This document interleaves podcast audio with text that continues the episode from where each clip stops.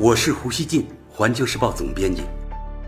我和环球时报拥有广大粉丝，同时呢又饱受争议。那么，胡锡进究竟是什么人？您可以通过我每天的蜻蜓评论而一探究竟。大家好，最近两天，世界上最大的外交事件就是菲律宾总统杜特尔特访问中国。中菲两国突然间从对手转为握手拥抱，把美国、日本、新加坡等等都给搞懵了。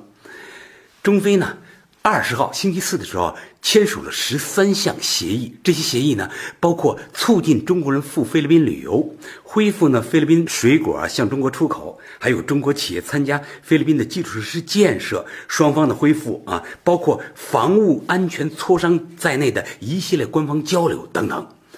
中非关系呢，可以说翻开了全面恢复友好合作的新的一页。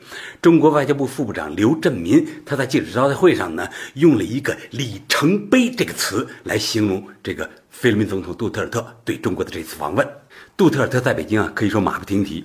他呢与习近平主席举行会谈，并且呢见了多位中国领导人。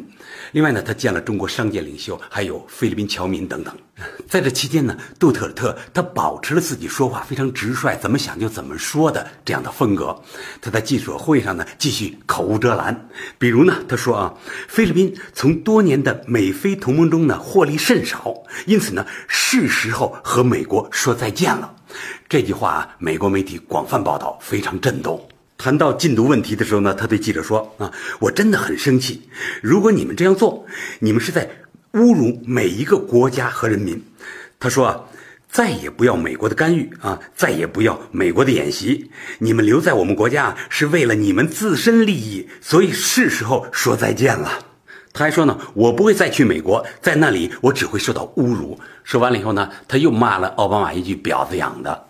说到南海问题啊，他表示要把这件事儿放在一边，不让南海的纠纷呢影响中非发展友好合作。他说啊，他上任以后啊，重新检讨国家的外交政策，希望呢多交朋友，而不是呢树立敌人。这次国事访问呢，也是要向中国人民及中国政府呢表达敬意。他说，中国从未侵略菲律宾的一寸土地。在冷战期间呢，中国被刻画成了个坏家伙。当时呢，我们从书本上读到的都是西方炮制的宣传材料。关于南海呢，他说，中国有其历史权利，非中各自坚持。这种情况下，我们是争论还是对话？我会说，让我们留待日后再谈吧。这次访问啊，商务是重点。杜特尔特他带来的是一个庞大的代表团。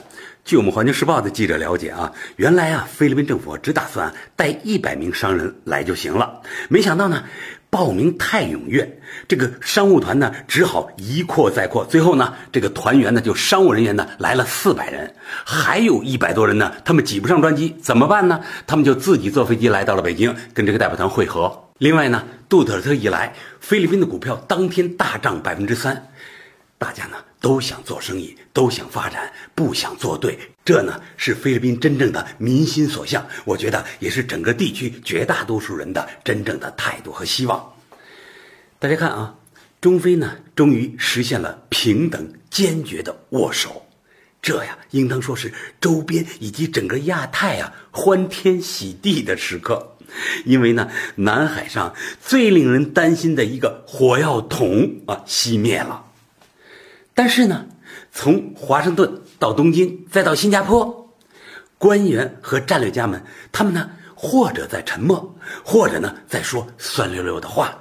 一些呢，主流媒体则冷嘲热讽啊，他们预测中非啊，重新因为南海问题走向对立的那一天什么时候到来？比如杜特尔特。正在北京访问呢，那边啊，美国国防部长卡特他在最新一期杂志上发了一篇文章啊，为美国的亚太再平衡战略这个百功说好，自卖自夸。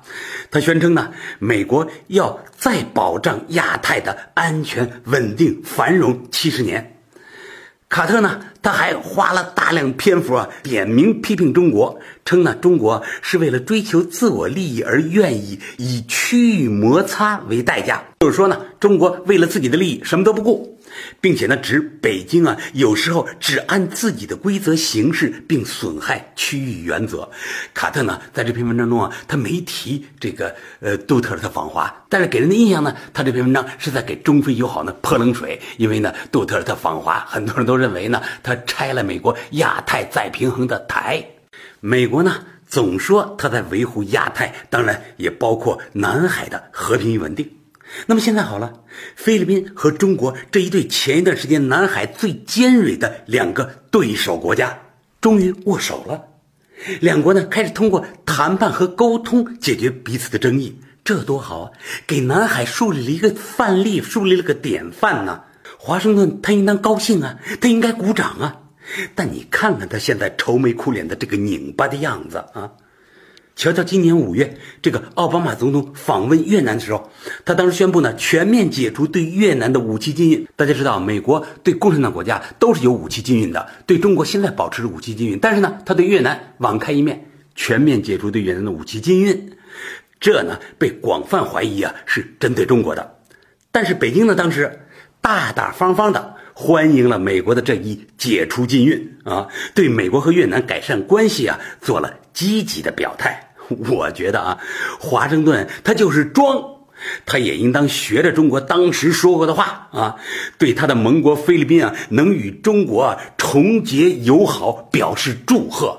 但是呢，美国没有这样做，美国呢，他没有祝贺中非友好的那样的胸怀啊，给人的感觉是啊，这个华盛顿他很不高兴啊，他像是啊被背叛了一样，好像前段时间白忙活了。这其实啊是最让人担忧和不安的，也就是说啊，南海声索国之间的争议啊那点事儿，它呢原来啊不是特别大的事儿，它呢被不相干或者不怎么相干的力量呢过度利用操作了，形成了附着在南海争议上的巨大的外部的利益链，他们呢习惯了中非对立。甚至呢，依赖上了他，因而呢，他们很想维持、进一步搅动这种对立。如今呢，中非突然握手，他们呢成了转不过弯来的那样的失落者。现在的问题是啊，那些力量会不会就此作罢啊？改为呢追逐南海上的新风向？拿出呢此前鼓动菲律宾同中国闹的那股劲儿，来帮着加剧中非之间的和解呢？他们呢会不会想通，最后呢做出这样的改变呢？确实呢，很多人有担心，美国以及日本呢不会这样做。比如啊，菲律宾啊，他已经公开宣布停止与美国联合巡航和军演。马尼拉认为呢，他并没有受到来自中国被外界所宣称的那些了不得的威胁，但是呢，美国国防部不久前还在否认收到停止这个联巡联演的正式告知。他说呢，我没有收到菲律宾正式的通知。他呢还强调，要继续履行对菲的安全承诺，就人家不需要了，他要强行把这种安全承诺这个塞给人家。舆论呢不断猜测，美国呢会向这个杜特尔特政府施压，甚至呢怀疑美国会采取行动啊搞掉杜特尔特。杜特尔特呢很快在访问中国之后，他要去日本访问。舆论的分析啊，东京届时呢会想方设法啊做这个杜特尔特的工作。事实证明啊，南海问题被国际力量呢严重的扭曲搞大了。美日在这里呀搞出的大国政治啊，我觉得就像不断加高的那种金融杠杆，他们呢成了南海小纠纷衍生出来的大风险啊！我这是打个比喻啊，把与南海有关或者无关的力量呢，他们都给搅了进去。为了避免南海的次贷危机，我觉得呢需要美日等国啊他主动去杠杆。在菲律宾呢，下决心转向务实，而不再呢跟着他们玩虚的这样的决定之后呢，这个美日啊，他们有义务为了亚太的真正福祉这样做。还有啊，新加坡，他前一段时间宣扬东盟国家私底下都在啊南海问题上批评中国，菲律宾的行动呢，我觉得一定啊让他尴尬了，相当于打了他一个耳光。我们呢不想臆测啊，新加坡他过去是在有意撒谎，咱啊就当他是误读了一些东盟国家的态度吧。希望他以后啊别再这么误读了。现在呢，或许啊是说俱往矣的恰当时候。过去的咱就让它都过去吧，大家各自重新设置立场和态度，这样最好。共同呢建立一个啊和平合作、有能力消化各种纠纷的南海新地缘政治环境，这呢比什么都重要。对立呀。可以搞出一些利益，大家知道？你看，呃，中非对立了，有的人呢从中可以渔利。我认为啊，合作与繁荣能够创造出的利益啊，肯定更多。就是说呢，咱别通通过有人闹事儿来谋利，咱能不能通过合作整出大家都有利益来呢？我呢可能有点理想化啊，这方面啊最重要的关键是美国，看他怎么做。大家想啊，新加坡它那么小。在东盟里面啊，它离南海争议地区呢也最远，但是呢，它前一段时间跳的最高，显然呢是受了美国的牵制和操纵。美国如果不变啊，南海的持久稳定，我相信就实现不了。菲律宾不玩了啊，美国呢还会下力气撬动其他国家，寻找区域内新的菲律宾。我看到了一个报道，说菲律宾现在远离了美国，向中国靠近了，那怎么办呢？美国需要在东盟内培植他的新的代理人。瞧，还是冷战思维啊！最后我想说啊，美国不管怎么说，他是世界的老大，但是呢，他要当好这个老大，他对世界的领导啊，应当开创啊建设性的方式，不能呢总搞那种离岸平衡，靠那个挑拨离间呢来这个控制整个世界。他呢需要啊。开拓新的领导世界的杠杆和维度，中美呢都不能啊掉进对抗思维，那样的话，二十一世纪就没法要了，非得把这个新世纪给毁掉不可。